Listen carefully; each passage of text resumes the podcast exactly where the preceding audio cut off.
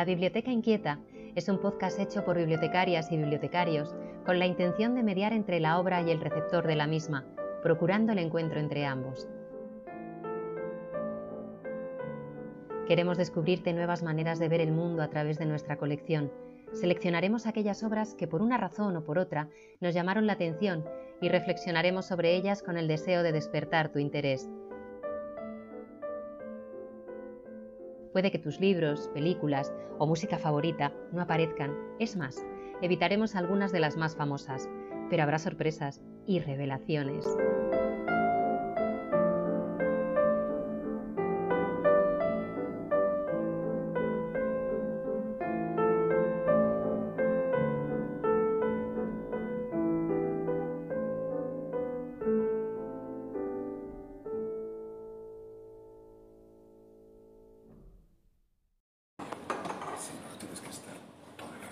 Todos, hola a todas, eh, bienvenidos a, un programa más de la Biblioteca Inquieta, que es el podcast de nuestra red de bibliotecas.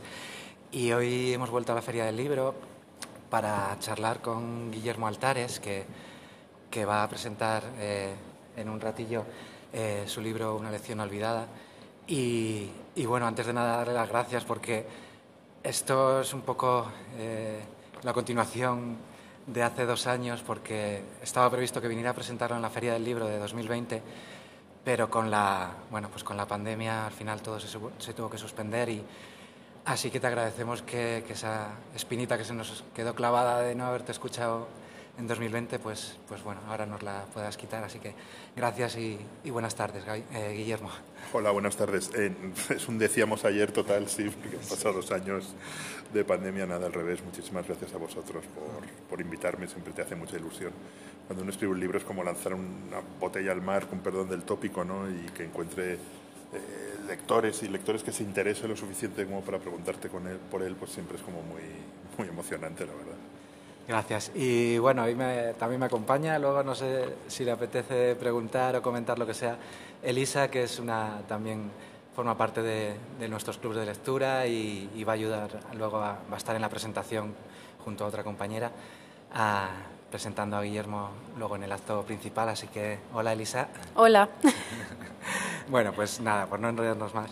Eh, Guillermo, bueno, eh, Elisa me comentaba antes que es fan, le escucha ahí en la cultureta y, no me enrollo mucho con el, no me gusta con lo de los currículum y estas cosas porque bueno, seguramente lo habréis escuchado en la cultureta, lo habréis leído en, en El País como editorialista, eh, fue redactor jefe del, de, Babelia, eh, ha estado en la sección internacional, ha pasado por, un montón de secciones del periódico El País, eh, ha estado en conflictos internacionales también, bueno es una información que está en Internet disponible para aquel que quiera consultarlo, así que creo que, no merece la pena explayarnos con, con su trayectoria. Y nada, así que nos metemos ya con, con su libro, con una lección olvidada.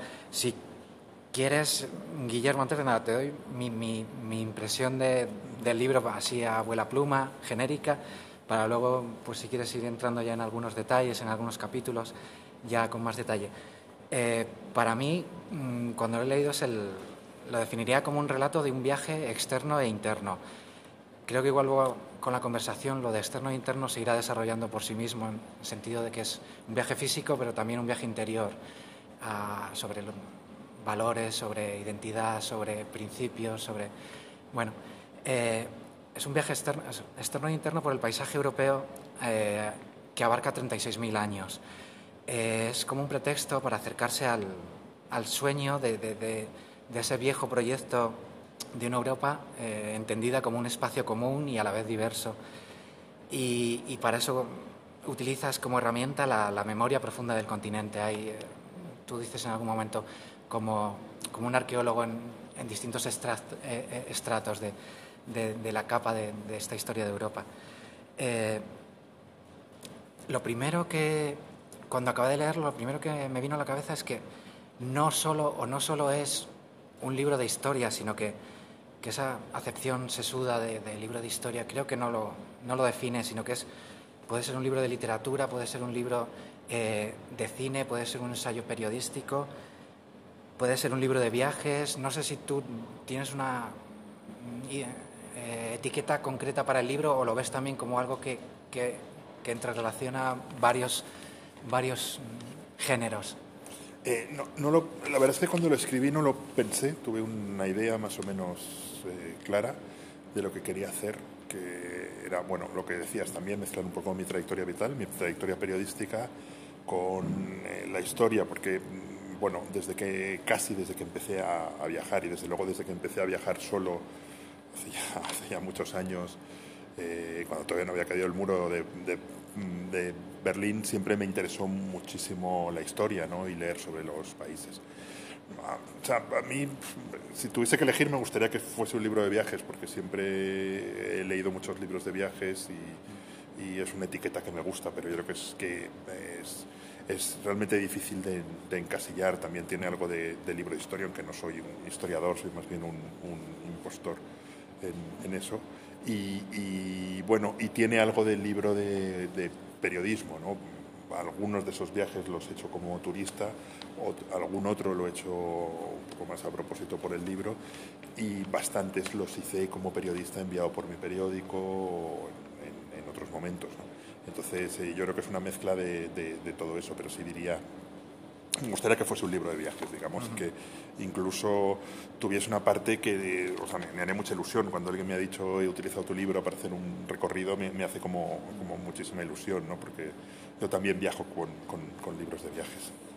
Sí, en el libro haces alguna referencia a nombres para ti importantes, eso como Leguineche, como Javier Reverte, no sé si le nombras, pero eh, entiendes, y lo, ten, lo tenía apuntado y pensaba preguntártelo al final, pero pero ya que eh, te defines hablando de viajes, y este es, es, un libro de, que te puede ayudar también para dar referencias a la hora de viajar, y tú has viajado en las últimas décadas muchísimo, entiendes el viajar en genérico, el, el viajar como, como, actividad humana, como un camino también para, para conocer nuestro lugar en el mundo como, como seres humanos y, o para conocernos mejor a nosotros mismos. ¿Tú, ¿Te ha servido tanto viaje para para este tipo de cosas, para conocer mejor?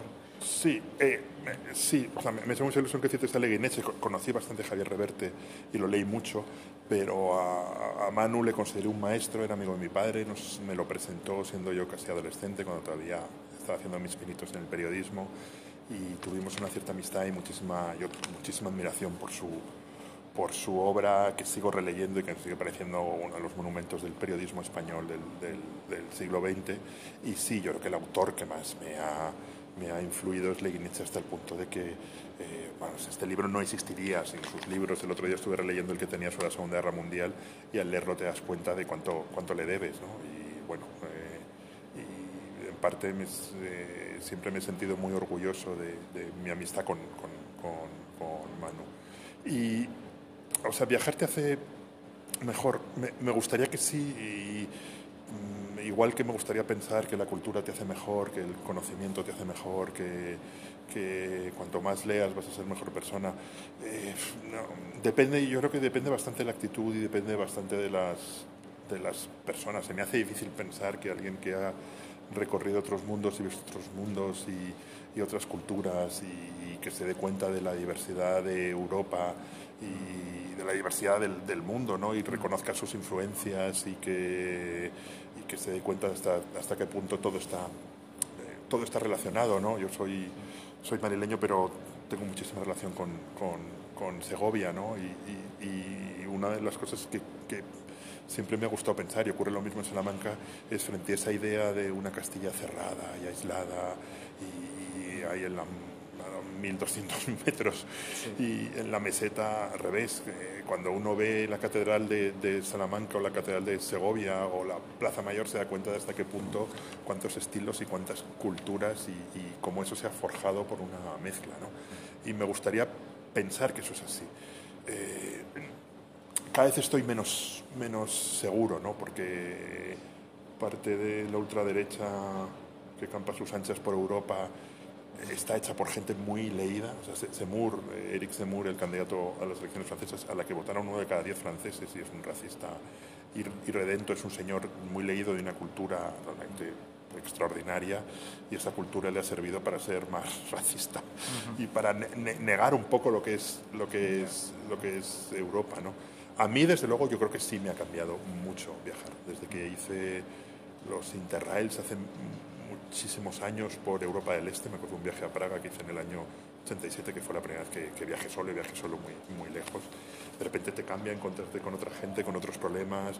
Eh, yo nací todavía bajo una dictadura, pero no había una dictadura y en Praga sí conocí a, personas que vivían entonces, porque están, quedan dos años para que haya el muro de Berlín bajo bajo una dictadura y, todo eso te aprende y, te, evidentemente te abre, te abre muchísimo, ¿no? pero yo no creo que le ocurra a todo el mundo, desde luego a Manu sin duda y a Javier Reverti igual, eran personas del, mundo, que lo mismo disfrutaban con, con, un viaje a la India que jugando al mus en una tarde en la sí. A mí el, libro de Leguinech, el del camino más corto, es uno de mis libros sí, de a mí también. Espero que lo cojan mucho en las bibliotecas porque realmente a mí es un libro que me, que me, que me cambió la vida.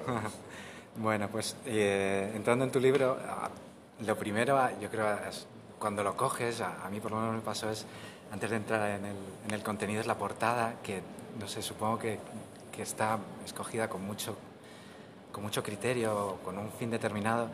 La portada es muy llamativa, si lo, si lo leéis, si lo cogéis, aparecen enfrentados un, un guerrero de, un, soldado de la antigua Grecia con un, con un eh, eh, con un, un militar de, la Primera Guerra Mundial sobre, una, sobre un alambre de espino. Eh, eh, entonces, bueno, pues esa contraposición entre, entre esos dos momentos históricos, entre esos dos eh, momentos de violencia extrema, no sé, fue algo muy, muy buscado, esa, eh, esa portada. Eh, realmente fue una suerte porque se la encargaron a un dibujante en la editorial, me la enseñaron y dije, me parece buenísima, o sea que fue como una negociación de un minuto. Entonces, realmente siempre súper agradecido a la editorial porque confiaron en el libro y, y porque hicieron esa portada y porque muy bien, pero sí, refleja un poco lo que, lo que cuenta el libro, ¿no? Eh, algunas personas me han dicho, y me parece un reproche legítimo, ¿no? A veces parece que tienes una visión como pesimista de Europa porque Europa es una larguísima historia de violencia y, sí, o sea, la tengo y no la tengo, ¿no? Creo que, que, lo que es la guerra de Ucrania ahora o se nos olvida la, la, guerra de Bosnia en los, en los 90, ¿no? O sea, en, Europa se cometió un genocidio en el año 95, que es como el crimen de los de los, de los crímenes. ¿no? Entonces, eh, Europa se ha forjado con, con enorme violencia eh, eh, y esos mismos intercambios culturales, sociales, gastronómicos han forjado Europa, pero también las batallas, las guerras, la, la, la, la violencia que desgraciadamente no, o sea, todos tenemos la sensación de que no se acaba nunca. Sí, que fuera como una pulsión humana. Sí. Yo, eh, eso es verdad que sí que eh, en los capítulos sí que hay muchos episodios de violencia, pero yo, y tengo apuntados varios, creo, no sé si, creo que por tu parte no es aleatorio, en muchos capítulos contrapones eh, esa violencia, ese odio, frente a al conocimiento, al arte, a la cultura. Eh, es una continua, contraposición a lo largo de toda la historia de Europa. Y me, explico, me explico igual, con varios ejemplos que tenía apuntados. Eh, cuentas en un capítulo la, cruzada de los cátaros, pero a la vez ese arte gótico que está surgiendo y que es algo muy bello y, y, que para la cultura será algo fundamental. Eh, otro momento, bueno, la guerra de Troya, pero a la vez con, con, los versos de Homero, la violencia y la poesía de nuevo contrapuestas. Está Caravaggio en su versión o su faceta de asesino, pero a la vez de genio de la pintura. Está esa París revolucionario, pero a la vez está el festín de Babet como, como, como obra cultural. Es decir, no sé si mm, tú querías también establecer ese esas dos dualidades de Europa que nos han definido la violencia y, el conocimiento a través de la cultura. Sí, voluntariamente no, pero lo, o sea, es, una, lectura que, me gusta mucho. nunca me han preguntado, no me han preguntado así, pero sí, a lo mejor al escribirlo me he dado cuenta, es un poco, estaba pensando en la famosa frase esta del tercer hombre que pronuncia Harry Mine, Harry Mine Limes, el personaje de Orson Welles, cuando dice eh, los asesinatos, los envenenamientos, las guerras de Italia produjeron el renacimiento y, y 300 años de paz en Suiza ha, producido el reo de cuco. ¿no? Entonces es, es, muy difícil separar una cosa de la otra. Yo creo que, que, Caravaggio es muy buen ejemplo porque si hay una época tenebrosa en Europa, yo creo que es la, Europa de la contrarreforma. Eh, realmente eh, Europa se vio durante casi más de 100 años en una violencia atroz, eh, con además unos controles religiosos que mm, influían en cualquier tipo de arte. O sea, nunca los artistas han sido menos libres que en el, que, que en el siglo sí, que en, que en la época de la Reforma y la Contrarreforma, y sin embargo, no sé, de esa época salen Bach y Caravaggio, que son dos de los artistas que mayor influencia, o sea, son, son nuestros contemporáneos, no, no podemos mirar a Caravaggio como alguien que no sea un contemporáneo. Y, Bach tuvo una, una, vida más tranquila, pero tenía que, o sea, las, las cantatas son obras para, para realmente hacer una oda a la fe luterana que componía para los servicios de los, de los domingos. Y Caravaggio es que además era un asesino, un ladrón, un tipo absolutamente despreciable, incluso se insinuaba que era un proxeneta. Y sin embargo, uno contempla cualquier obra de Caravaggio y, es, tal vez es uno de los mayores saltos de la historia del arte, sino el mayor salto de la historia del, arte. Eh, siguiendo con vamos, las lecturas que yo he ido sacando del libro, eh, y yendo al principio, al capítulo 1, eh, que hablas bueno, de las cuevas de, de, Chauvet y las cuevas de arte rupestre, con 36.000 años de, antigüedad. Eh, y bueno, yo creo que da dos lecciones. Tú vas siempre aportando esas lecciones olvidadas del título. Para mí este primer capítulo da dos lecciones. Una, que, que el conocimiento es algo dinámico, que la historia se va reescribiendo en base a, a, nuevos conocimientos que vamos teniendo. Y, y para mí, casi más importante, y más en los tiempos que corren, es que el conocimiento y esa relectura que se va haciendo de, los hechos históricos, los que lo hacen son la colaboración entre historiadores, arqueólogos y científicos. Y creo que ese es el, modo de moldear, son ellos los que moldean la realidad, los científicos colaborando con gente de humanidades, por decirlo así, con historiadores o con arqueólogos esa cooperación entre estas dos disciplinas, que a veces las tenemos muy separadas, eh, para moldear la realidad y que no nos la moldeen, pues hoy lo que tú hacías referencia de ciertos discursos manipuladores.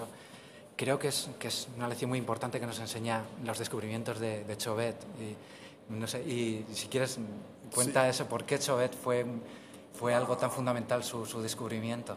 la prehistoria es un, es un periodo que me, que me obsesiona y que siempre me ha interesado muchísimo porque te das cuenta de que son como nosotros y que se enfrentaban, bueno, a problemas un poco sea, ellos tienen que cazar mamuts para comer y nosotros bajamos al supermercado, pero aún así, bueno, se enfrentaban a problemas de la vida como nosotros y eran fisiológicamente, o sea, fisionómicamente como nosotros, no, no eran tan diferentes los europeos de hace 36.000 años y lo que es todavía más apasionante es que la otra raza que en aquella época acababa de desaparecer de Europa, que son los neandertales, seguramente si nos encontrásemos un neandertal vestido como nosotros en un autobús o en un tren, no nos extrañaría. A lo mejor diríamos qué cara tiene este tipo, pero no, no, no saldríamos corriendo. ¿no? Entonces, Chauvet es muy importante porque siempre se había pensado una cosa que es relativamente lógico, ¿no? que es eh, que se había producido una evolución en el arte prehistórico y que las, las muestras más antiguas de arte prehistórico, las, las más sencillas, dibujos geométricos, eh, manos, manos invertidas, manos así, para la radio no vale mucho, ¿no? manos, eh, manos y que poco a poco había ido evolucionando hasta, digamos, la, la cumbre del arte prehistórico, que sería el Lascaux y Las y, Altamira, que son las dos grandes donde, de, bisontes policromados y todo eso. Entonces se descubre Chauvet en los años 90 y, y entonces se descubren unos dibujos eh, con una técnica alucinante, eh, realmente de una precisión y de una belleza y, que, te dejan un abierto. Yo no, no, he podido visitar nunca Chauvet, pero sí he visitado la, la, réplica, que está muy bien hecha, y he visto muchos documentales, muchas imágenes. Realmente los leones de, de Chauvet son unos dibujos enormemente sofisticados. Y claro, entre Chauvet y Altamira hay más distancia que entre Altamira y nosotros. O sea, eh, Altamira, digo de memoria, creo que son 15.000 15, 16, Chauvet son 36.000, o sea, hay una diferencia enorme, ¿no? Y, y, y, de repente hubo que reformular entera la, la, prehistoria, con una cosa muy, muy bonita que muestra lo que tú decías de la ciencia, que es que eh, Chauvet es muy fácil de datar porque está hecho en carboncillo, entonces eh, realmente ahí no, no hay debate. Los, ah, sobre otros dibujos prehistóricos sí que hay más debate porque según se va yendo hacia atrás es más, son más difíciles de datar y bueno, hay todo un debate sobre si los neandertales pintaban o no, pero esos ya son más de 45.000 años, entonces hay gente que las estaciones de dice, no, Chauvet es carboncillo, con lo cual se, se, pudo saber inmediatamente que esos eran dibujos antiquísimos. Eh, teniendo en cuenta que, que los seres humanos llegaron contemporáneos, nosotros, llegamos a Europa hace unos 40.000 años, quiere decir que eso lo trajimos. O sea, no es, no, el, arte, el arte rupreste no es una cosa europea. ¿no? Y ya, por, último, una de las cosas más bellas del arte rupestre es, uno, nos, es la única ventana a un mundo donde somos nosotros, pero con mamuts, leones y una forma de vida totalmente eh, diferente y a la vez, como decía antes, cercana. Eso me parece fascinante y a la vez nunca sabremos lo que significan. Sea, es un gran misterio. Eh, eh, los aborígenes australianos, que es la, cultura más antigua de la Tierra, sí que han conservado. O sea, un aborigen australiano eh, sabe interpretar porque a lo largo de las generaciones se ha conservado. Como cazadores, recolectores. Sí, claro. O sea, digamos, los ingleses llegan a Australia hace 200, 200 años y toda esa memoria se ha conservado. ¿no? Nosotros en algún momento dado perdimos esa, esa memoria. Nunca, nunca sabremos y de hecho ha habido muchas hipótesis, pero todas son, bueno, pues eh, de por qué pintaban eso, por qué pintaban unas figuras, por qué pintaban otras, que hipótesis que se pueden caer al día siguiente, porque ¿por qué no pintaban leones? Pues en Chauvet tienes leones a casco porro, porque eh, hay, hay, mil misterios que nunca resolveremos. Hay uno que a mí me encanta, encanta que es que hay eh, cuevas con muchos dibujos de mamuts en zonas donde se cree que no había mamuts. O sea, ¿cómo sabían dibujar un mamut cuando no lo habían visto? cuando seguramente no habían visto. Lo cual no quiere decir, porque la prehistoria todo puede cambiar, que llegue alguien, escabe y descubran que había mamuts a, cascoporro, ¿no? Pero en zonas donde había muy pocas mamuts, como alguien eh, bueno, si la, si la imprenta, o sea, quedaban como 40.000 años para descubrir la imprenta, sabía dibujar un mamut si nunca había visto un mamut. Eh, Elisa, no sé si quieres eh, hacerle alguna pregunta a Guillermo. Vale, sí, hablando un poco de, lo, de la parte esta más como positiva de Europa, el que también mencionas, eh, y todas las referencias literarias y cinematográficas, eh, mencionas desde los romanos la vida de Brian ¿no? y un montón de, referencias al cine, y con tu otro libro relacionando lo que escribiste sobre, sobre el cine bélico, ¿Con qué película te quedas de, del cine de, sobre Europa o que retrate Europa? Porque también me recordaba toda esta parte que hablabas de, em, de los chistes, ¿no? de cuando el comunismo, ¿no? a Ninotska y a todas esas películas también que retratan eso. ¿Y con qué película te quedas, sea de guerra o que sea un poco relacionada con tu libro? Si, me dejas elegir dos, una diría que El, el Gato Pardo, creo que es una película maravillosa y una novela maravillosa. Siempre está este debate sobre es mejor la película la novela en El Gato Pardo. No, pero que no hay debate, son igual de buenas las dos.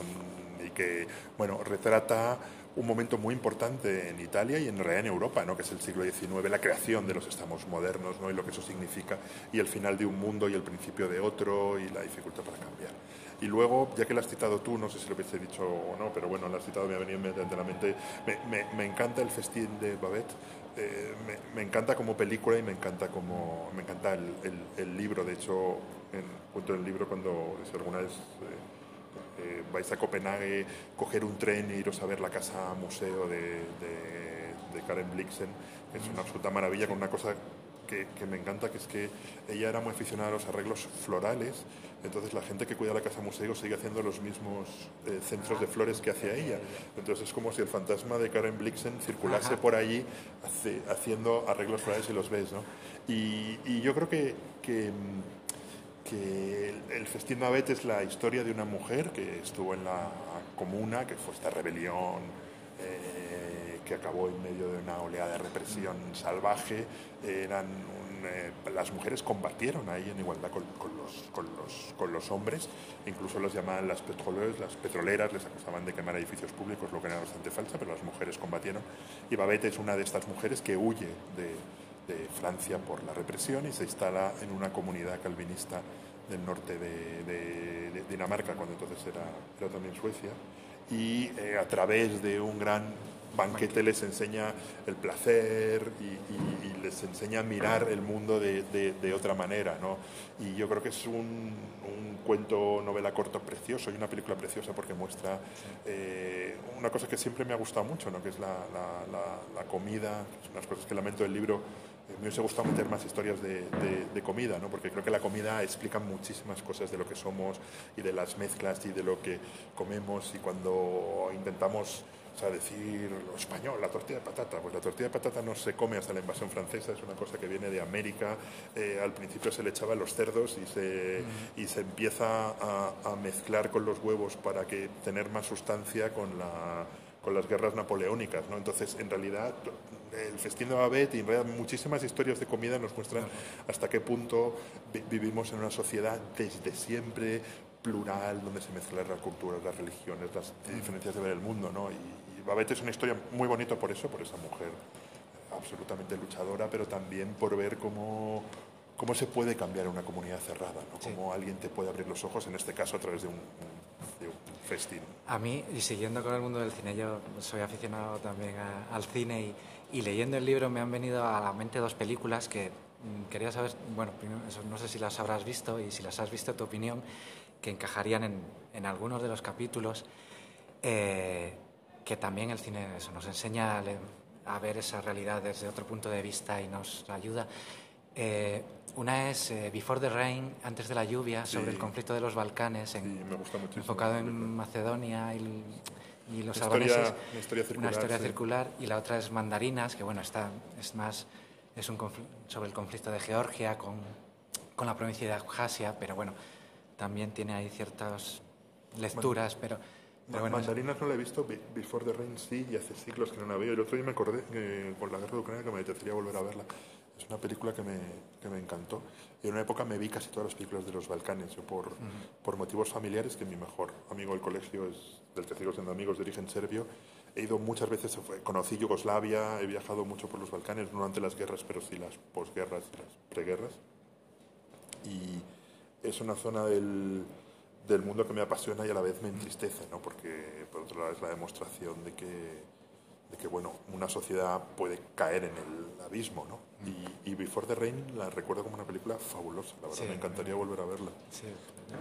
Yo la, a mí me encantó también, yo creo que es un peliculón y... y mandarinas la buscaré. Y pues busca la, de mandarinas que creo que también tiene, tiene miga.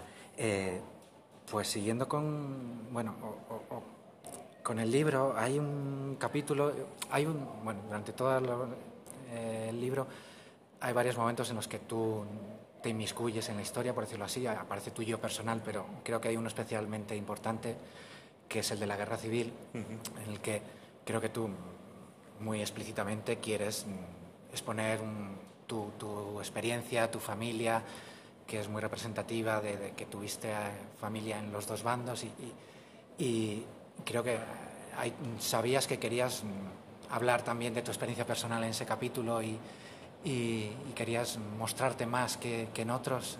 Sí, eh, eh, primero es un capítulo hecho con mucha tristeza porque yo no conseguí que mis abuelos me contasen la guerra civil. Conseguí que mi abuela me, lo contase, me la contase un poco, eh, pero le costaba, en un tema del que le costaba muchísimo hablar. Y solo al final de su vida conseguí, y ahora me arrepiento muchísimo de no haberle puesto una grabadora y, que me contase sus, sus, historias, ¿no? Y me encantaría tener tiempo para, o sea, estamos a punto, eh, eh, digamos, estamos a punto de vivir el momento en el que los últimos supervivientes de la guerra civil no estén. Ya no queda nadie vivo que combatiese en la, en la, en la Primera Guerra Mundial y mm. seguramente cada vez menos gente viva. No sé, tengo una amiga del colegio que tiene su abuela nació en 1920, se dice pronto, pero ya no, no está para contar cosas, pero, pero nos damos cuenta que la gente que vivió eso va, va, va, a desaparecer, ¿no? Y, y, es una cosa que lamento profundamente. Eh, pero sí, es un capítulo muy personal también basado un poco en el olvido. Yo crecí en una zona de Madrid que fue el frente. Eh, monto muchísimo en bicicleta por la casa de campo y por muchas zonas de Madrid llenas de búnkers y de fortificaciones y de trincheras donde no hay absolutamente nada señalizado. Tienes que recurrir a una aplicación del teléfono para enterarte de lo que es eso. Y, me da muchísima pena porque es, eh, ¿por, qué no utilizamos la, la, memoria? ¿no? Está ahí, ¿por qué no lo excavamos? ¿Por qué no lo mostramos? ¿no? Y es algo, o sea, que, que 70 años después, 80 años después, la guerra civil siga siendo politizada y siga siendo un campo de batalla, me parece, me parece una cosa terrible, ¿no? que dicen muy poco de nuestra, de nuestra sociedad y la capacidad de convivir con el pasado. Y en ese capítulo eh, recibí un poco críticas por los dos lados. Eh, recibí críticas por gente, digamos, de una cierta sensibilidad conservadora que me decían por qué vuelves a la guerra civil, no sé qué, no sé cuántos. Y les decía porque es la historia de mis abuelos y porque es mi historia y porque no puedo, cierta medida, no ponerlo.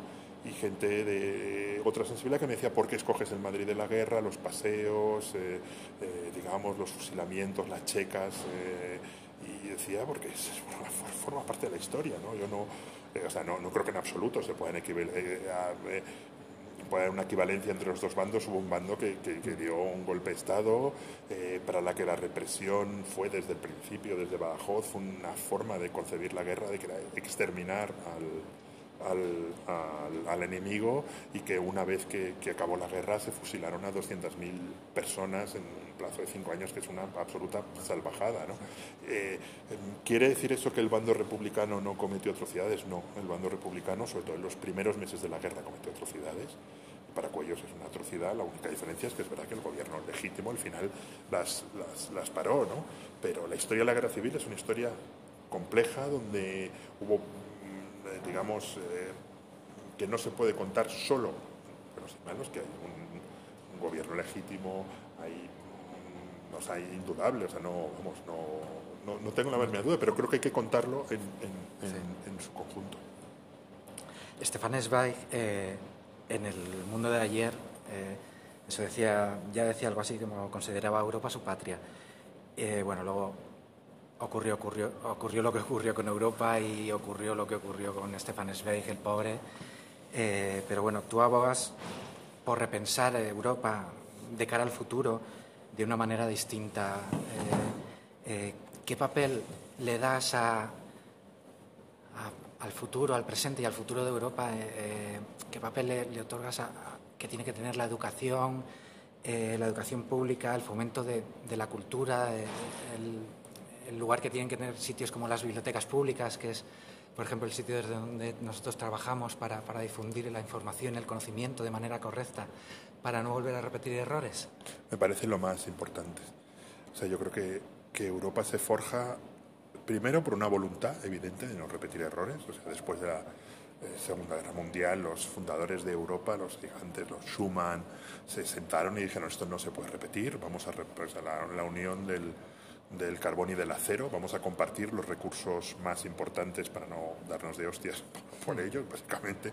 Y de ahí se va fundando, fundando, hasta que, que yo cuando era niño, eh, o bueno, cuando era adolescente y cuando viajaba de, de Interrail, eh, llegaba a Francia y tenía que cambiar dinero y ahora se me ha olvidado. Y seguramente tu, tu generación ya es que no, no sepa ni lo que es en Europa buscan una oficina de, de, cambio y es la generación del, del, Erasmus, que es una cosa maravillosa. Yo, yo llegué pronto a, o sea, no, no, fue antes que yo, pero vamos, yo, mi, tendrás más cosas que contar también. Mi Erasmus fue mi Interrail, ¿no?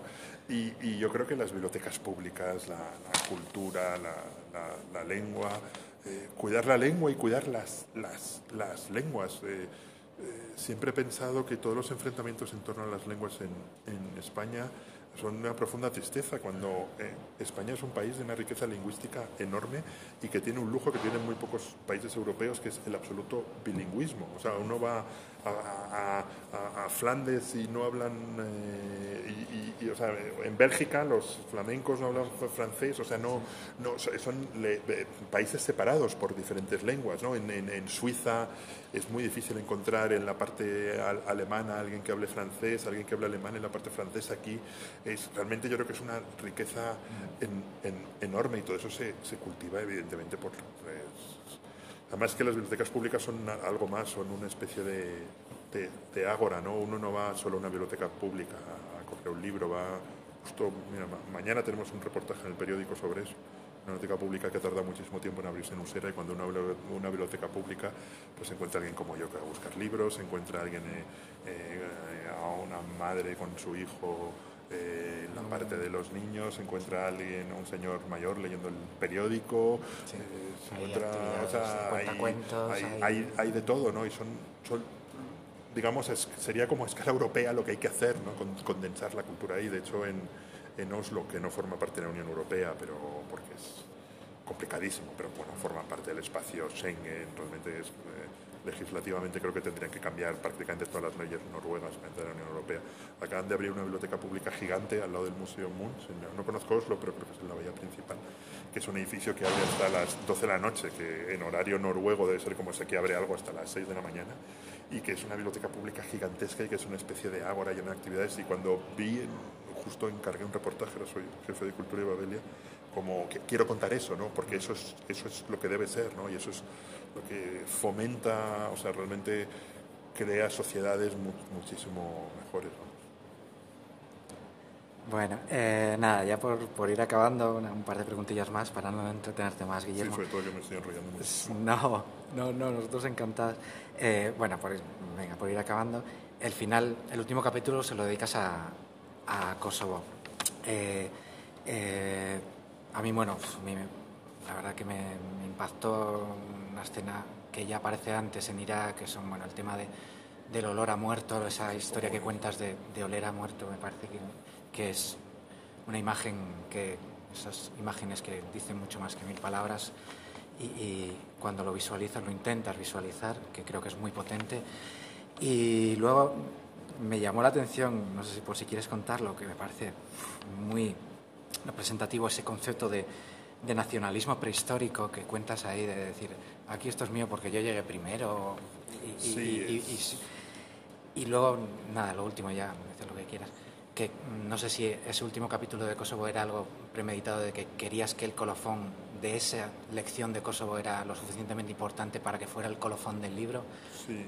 Sí, lo tenía clarísimo. Aparte del libro se escribe o sale cuando la crisis de Cataluña o se piensa y realmente los nacionalismos excluyentes de cualquier lado son peligrosísimos. ¿no? Eh, cuando hablo de nacionalismo prehistórico es lo que estamos viendo ahora en Ucrania, ¿no? que es que Putin dice Ucrania es mía, está viendo un debate sobre dónde viene el concepto de Rus y qué significa Rus, que en el fondo son los hombres que reman.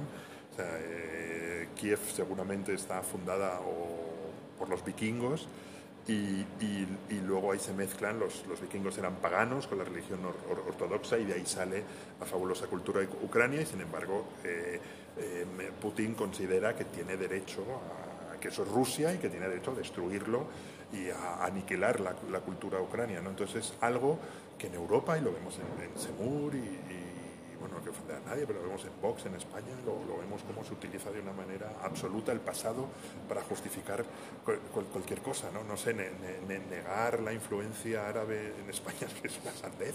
O sea, lo que alguien decía, creo que era o Díaz Ayuso, decía, bueno, hubo la interrupción de los árabes, fueron 700 años.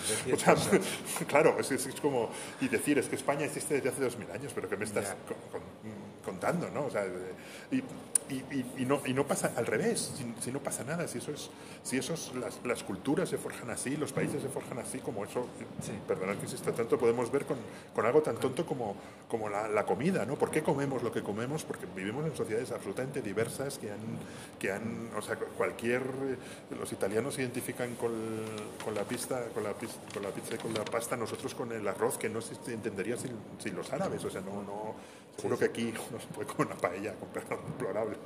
Sí, sí. el paellador, pues eso no se entendería sin los árabes. ¿no? Entonces, bueno, la lección que nos advierte Kosovo y ahora Ucrania es que cuando uno cree que tiene derecho a algo porque se inventa una historia que justifica eso y porque excluye a los demás, es, es peligrosísimo. Eh, también sería peligrosísimo negar la, la influencia cristiana en, en, en, Europa, es que sería absurdo. ¿no? O sea, yo creo que son que, las dos cosas son, son absurdas. Eh, pues la última, de cara al futuro, eso, a ver cómo lo ves. Dices que en el capítulo del terremoto de Lisboa dices que el, que el próximo terremoto de Lisboa será climático. Eh, ¿Cuáles atisbas, porque esto, por lo que estamos viendo, es que no puedes hacer planes, como quien dice, ¿qué serán las, las amenazas que tú entiendes que pueden ser para Europa de cara al futuro? El, además de eso para mí cambio la más climático. clara, yo creo para mí, para porque es el cambio climático, creo que, que no somos conscientes de lo rápido que va esto y una niña sueca pues, ha recordado al, al mundo con su valentía y su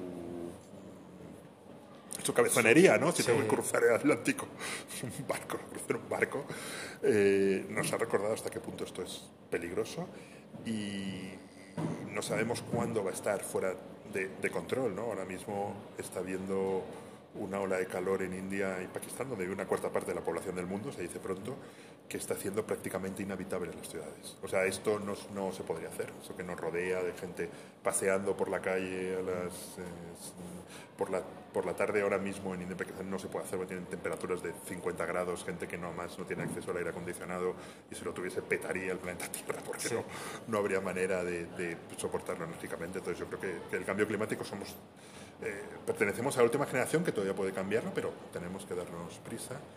Y luego me, me- me gustaría, bueno, yo creo que la guerra de Ucrania refleja un mal profundo en Europa, de, una parte de Europa que no vive en democracia, que hay una parte de Europa tremendamente violenta que no está dispuesta a asumir que otros países sean democracias y, se- y tengan libertad. Y hay una parte de Europa donde bueno pues toda esta como esta idea de que yo tengo derecho a esto porque esto es mío porque una historia que me invento lo justifica.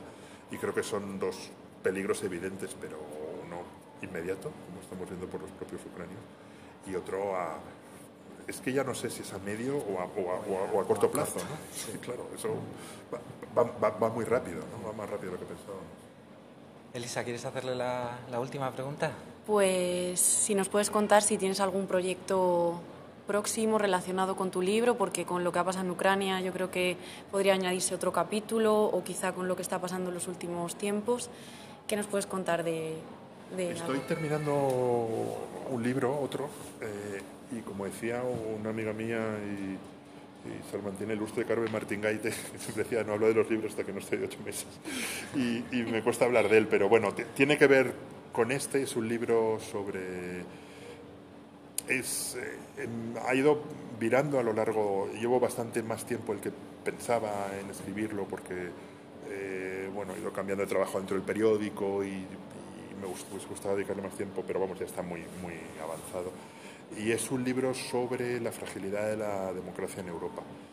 Y desde los griegos hasta nosotros, sobre cómo, digamos, la- el concepto de libertad siempre ha estado contestado y cómo incluso la democracia ateniense, que tenemos como uno de los eh, modelos, de repente hubo un golpe de Estado y se fue a la mierda y luego cuando se recuperó la democracia, de repente también se recuperó con cierta intolerancia, como prueba el- el- el- la ejecución de, de- de- de- Sócrates, ¿no? De repente se convirtió en una democracia que no era capaz de admitir cualquier, cualquier discurso, hasta, hasta ahora, donde he tenido que reformular algún capítulo para meter bucha, por ejemplo.